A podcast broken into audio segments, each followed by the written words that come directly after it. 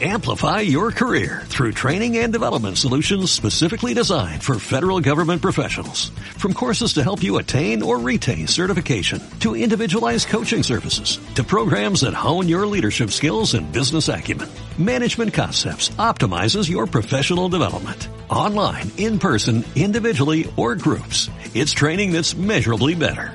Learn more at managementconcepts.com. That's managementconcepts.com. 16 minutos faltan para la una de la tarde. Modernos otros tiempos, modernos otros tiempos.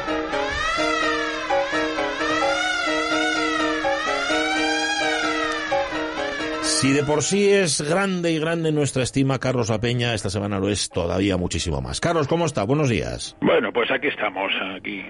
Es suficiente. Mejor hemos estado. Sí, señor, seguro que sí. Bueno, em, temporada 7, capítulo 25, menos mal que lleva en la cuenta porque yo no la llevo, de modernos de otros tiempos. Os acordaréis los rencorosos de que en el capítulo anterior hablamos, nos hablaba Carlos de Jacques de Bocanson, el ingeniero ilustrado francés, el primer fabricante de autómatas documentado. Bueno, autor de dos músicos, acordaos, ¿eh? Un flautista, un tamborlero, de un pato que comía, digería, digería y cagaba lo comido. También vimos cómo un siglo más tarde se descubrió que lo que el pato pulsaba no tenía que ver con lo que ingería, vamos, sino que era un camelo. Algo que lejos de disminuir nuestra admiración por Bocanson hace justamente que aumente, pues no contento con ser creador de autómatas, también demostró ser, aún sin decirlo, un fabuloso prestidigitador. Pero, pero hoy tenemos nuevo moderno. Vamos a pasar de un obsesionado con la creación de vida artificial por medios mecánicos a un pionero de la electricidad que pasó a la historia, Carlos, como un investigador que pretendía crear vida a través de esa nueva fuerza, que se llamaba eh, Andrew Krauss, era inglés. Claro, esto, así es como ha pasado la historia, pero otra cosa es la veracidad, ¿verdad?, de la causa de su paso a la historia. Sí, sí, vamos, la verdad es que la imagen de Andrew Krauss como, como un hereje de la ciencia, como una especie de imitador del doctor Frankenstein, no se acerca demasiado a lo que de verdad ocurrió, ¿no? Pues si bien la actividad de nuestro moderno como científico aficionado tuvo mucho que ver con la, con la electricidad, sus experimentos para crear vida por medio de ella, pues no solamente no fueron buscados, sino que, eh, que además que, que, sin llegar a ser una serendipia, porque tampoco descubrió nada con esto, fueron nada más que una casualidad, que en las desaprensivas manos de un periodista de pueblo mm. se convirtieron en una mina de oro para el periodismo sensacionalista y también pues para los fanáticos religiosos que siempre están donde pueden. ¿no? eh, Krauss encontró que después de aplicar electricidad a una piedra aparecieron de la nada unos ácaros Ah. Lo comentó al periodista como una curiosidad y esto le hizo que el mundo entero le conociera como un científico loco, como un hereje que hacía la competencia a Dios creando ácaros, que no era otra cosa que vida, ¿no? Pero la cosa no se quedó ahí, porque esto se agravó con una biografía sensacionalista que en 1979 publicó el periodista británico Peter Hanning, que, que se llamaba El hombre que era Frankenstein. Y en ella, sin muchos argumentos contrastados, este Peter Hanning afirmaba que Mary Shelley se había inspirado en los experimentos de Andy Krauss para crear su personaje más famoso y escribir su inmortal novela, la de Frankenstein o el moderno Prometeo. Vale, ¿y eso, Carlos, era real? Es decir, ¿pudo Mary Shelley basarse en nuestro moderno, en Andrew Krauss, para escribir esta novela inmortal? ¿Eh? Bueno, pues, podría quedar bien, pero vamos a nada, que nos fijemos un poco con las fechas, podemos asegurar que no, que ni de coña, porque Mary eh, Shelley escribió Frankenstein en 1818. En aquel momento, aunque es posible que la, que la escritora pudiera oír, o, haber oído hablar de Andrew Krauss, nuestro moderno estaba experimentando con la electricidad y era eh, relativamente conocido en algunos círculos científicos, sobre todo con su empleo de la electricidad para, para la cristalización de, de minerales. Pero, pero Krauss no estaba buscando nada relacionado con la creación de vida. El incidente de los ácaros, además, se produjo en 1836, es decir, casi 20 años después de que hubiera escrito la novela Mary Shelley, que ya, ya por entonces ya, estaba, ya se había convertido no solamente en un éxito, sino que además que incluso eh, su autora había llegado incluso a firmarlo, porque para, para obviar que había sido escrito por una mujer, algo que le restaría valor en aquel momento, la primera edición de Frankenstein o el moderno Prometero fue anónima.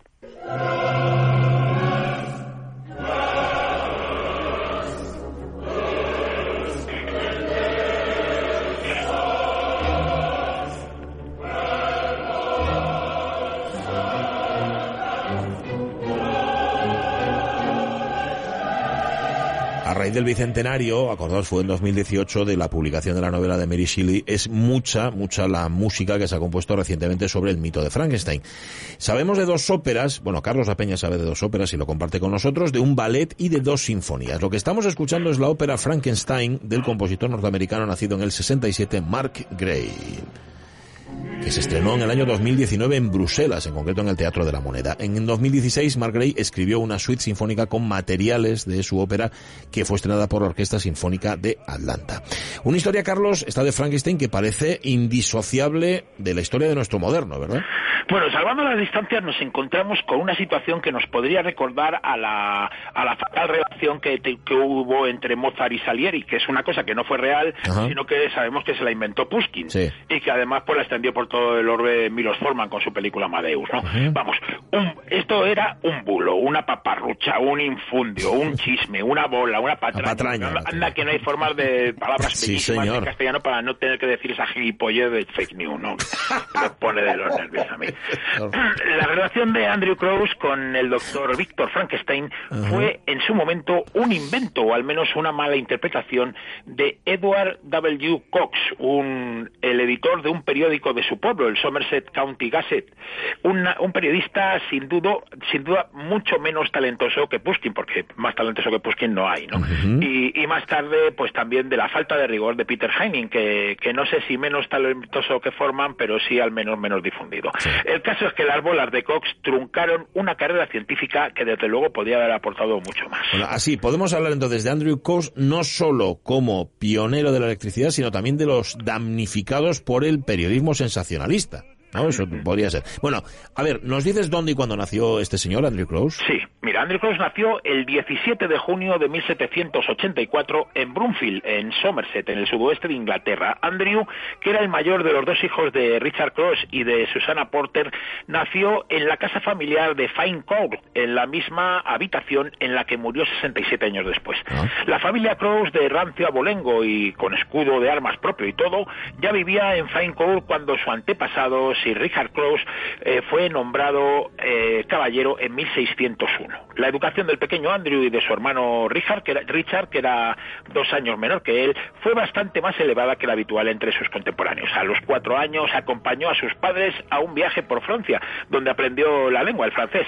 De hecho, llegó a asistir a clases en un colegio de Orleans. ¿no? Tras la Revolución Francesa, volvió a Inglaterra y en Dorchester, durante un par de años, tuvo como tutor al reverendo Mr. White, con el que aprendió a dominar ni más ni menos que el griego clásico.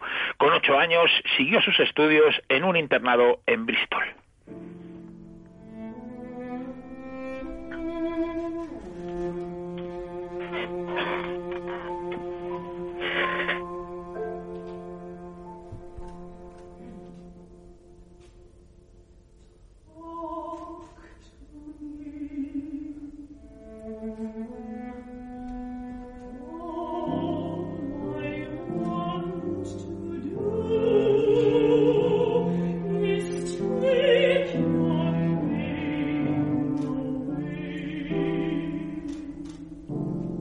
Esto que estáis escuchando que yo estoy pisoteando ahora mismo es una primicia.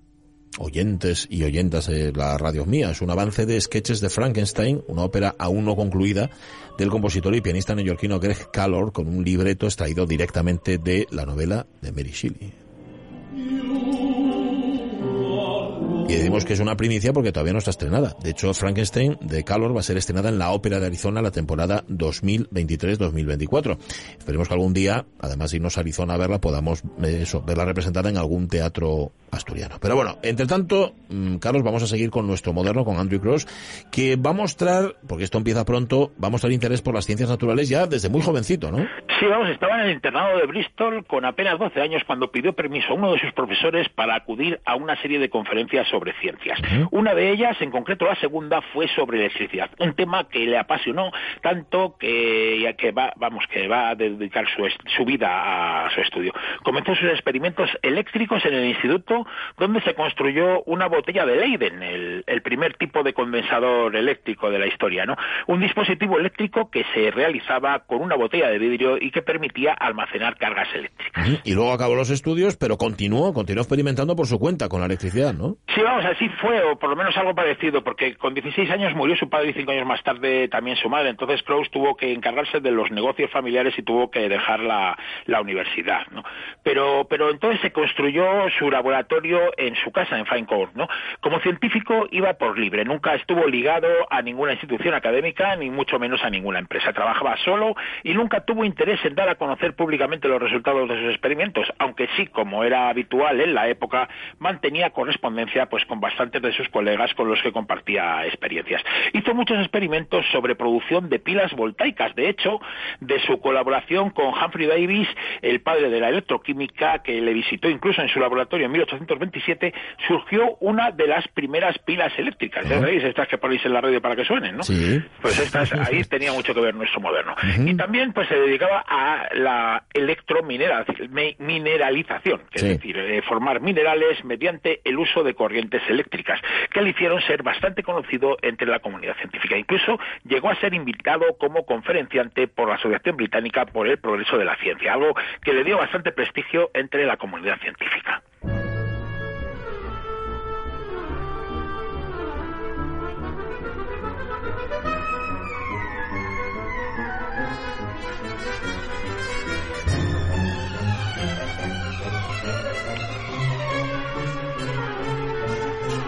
Habéis escuchado fragmentos de dos óperas sobre Frankenstein, una en primicia, ahora escuchamos a Víctor Frankenstein en una lección de anatomía en el ballet Frankenstein del norteamericano Lowell Lieberman. Se estrenó este ballet en el año 2015 en la Ópera de San Francisco. Existe una grabación comercial, una grabación, por cierto, llena de rayos y explosiones, como los que los vecinos de Crows veían salir de su casa de Fine Court y que llevaron a este periodista, a Edward Cox, al que tú hacías referencia antes, a interesarse por los trabajos de nuestro moderno. Sí, vamos a tener en cuenta que esas primeras décadas del siglo XIX son los tiempos de la fiebre de la, de la electricidad. O sea, la electricidad era lo más nuevo que había, lo más sorprendente y lo más alucinante, ¿no? Y vamos, y aunque mediaba la década de los años 30, de ya esta la teoría que se decía que, que, la, que la electricidad podía generar vida, eh, pues ya estaba bastante desmentida gracias a los trabajos pues de Francesco Redi y sobre todo de Lázaro Spalzani. Eh, había grandes esperanzas en el progreso de la electricidad y todo, todo, todo, todo se veía posible. Así que cuando Cross comentó al periodista Cox que a partir de materiales puramente inorgánicos le había aparecido seres vivos, en concreto lo que habíamos dicho antes, ácaros para más señas, pues nuestro moderno esperaba que Cox no lo publicara, pues ¿Mm? aún no disponía una, de una explicación convincente.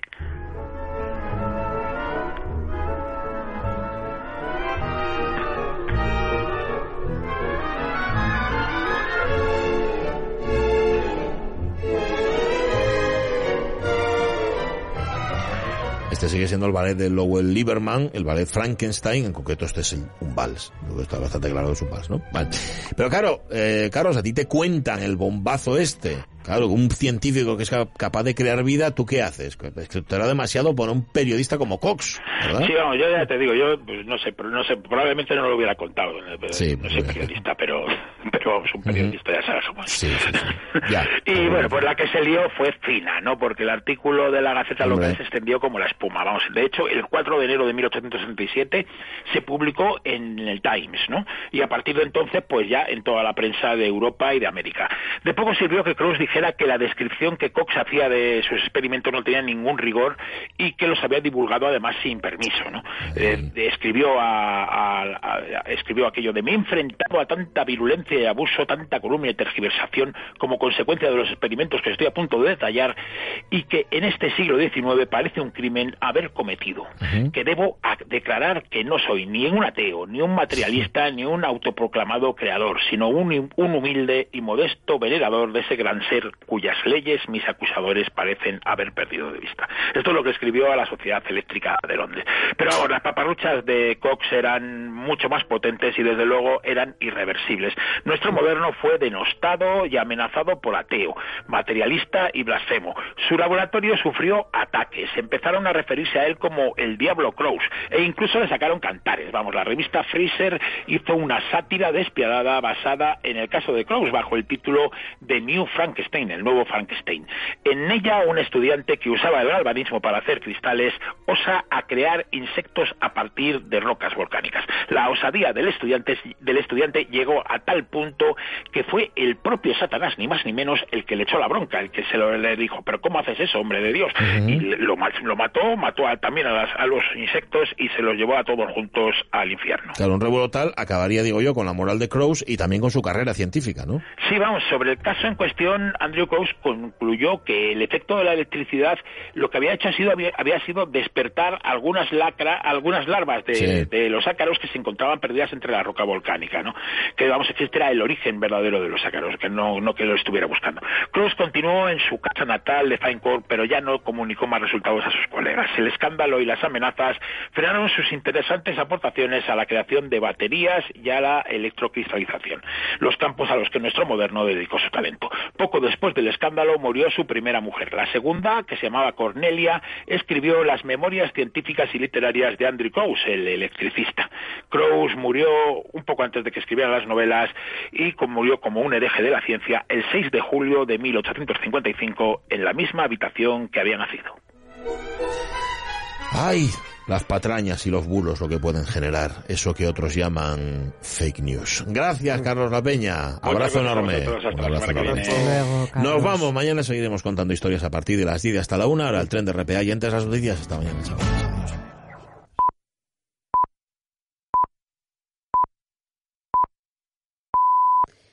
Amplify your career through training and development solutions specifically designed for federal government professionals. From courses to help you attain or retain certification, to individualized coaching services, to programs that hone your leadership skills and business acumen, Management Concepts optimizes your professional development. Online, in person, individually, or groups. It's training that's measurably better. Learn more at managementconcepts.com. That's managementconcepts.com.